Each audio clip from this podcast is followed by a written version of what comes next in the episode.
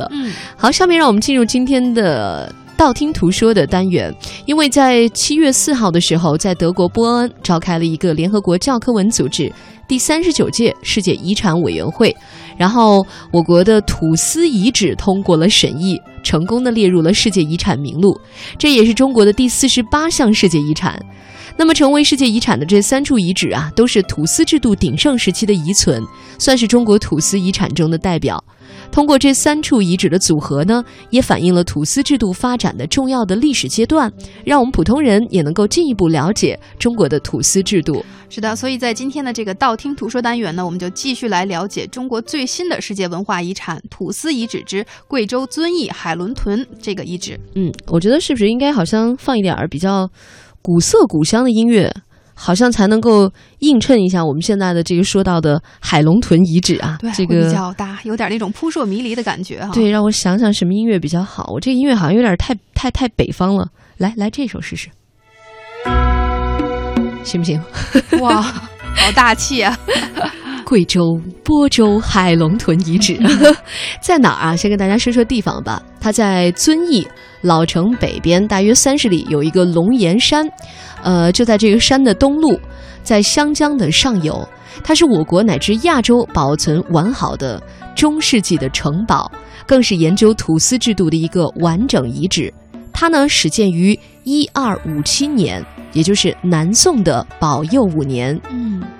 由南宋的朝廷与播州的这个土司杨氏共同营建，后毁于一千六百年对抗明朝廷的这个战争。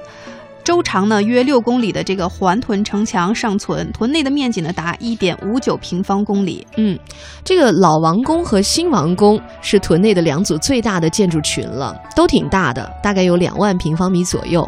那么大体的格局呢是横三纵三这样的一种布局，它其实功能很多，呃，既有这个军事方面的用途啊，因为它是个军事屯堡，同时呢也有行政方面的衙署，还有行宫，所以说是一个三位一体的土司遗存。对，那海龙屯它的这个遗址呢，目前是贵州境内仅存的一处大型军事建筑与这个宫殿建筑合二为一的这样一个遗址，也是当今中国乃至亚洲保存完好的中世纪城堡遗址。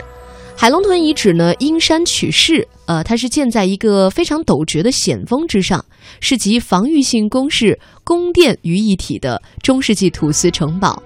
它的南北临渊而立的五千米的城墙保存非常的完整，内侧的十六处的望台遗址、环屯马道都是有迹可循的。东西两侧的飞虎、飞龙、朝天、飞凤、后关、西关、万安朱关隘尚存这个雄伟之势。城内的建筑呢，也是已经毁于万历年间的这个战火之中，但基础尚在，其中的这个实质基础呢，裸露在地表或掩于土下，格局也是非常清晰的。嗯，我们来说几个关哈，一个是铁柱关，它就在这个遗址东部的山腰北侧，它是有一个坡面上。呃，沿着这个木头的这种栈道哈，你拾阶而上，你就会感觉到啊，这个关真的很险要，就像铁柱一样巍然不可撼。嗯，这是如果你从东北方向进入这个屯的第一道关。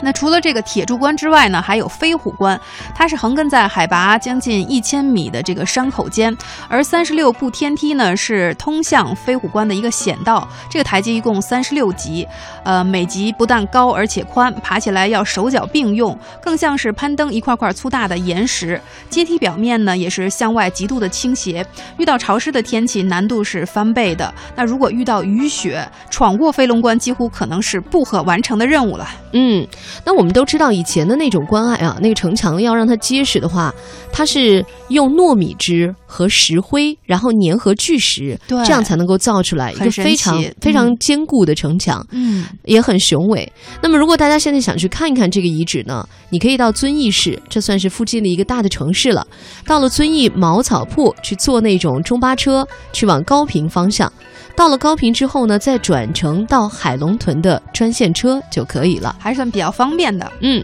那么说到这儿呢，其实除了海伦屯一游之外呢，贵州好吃的好玩的也不少啊。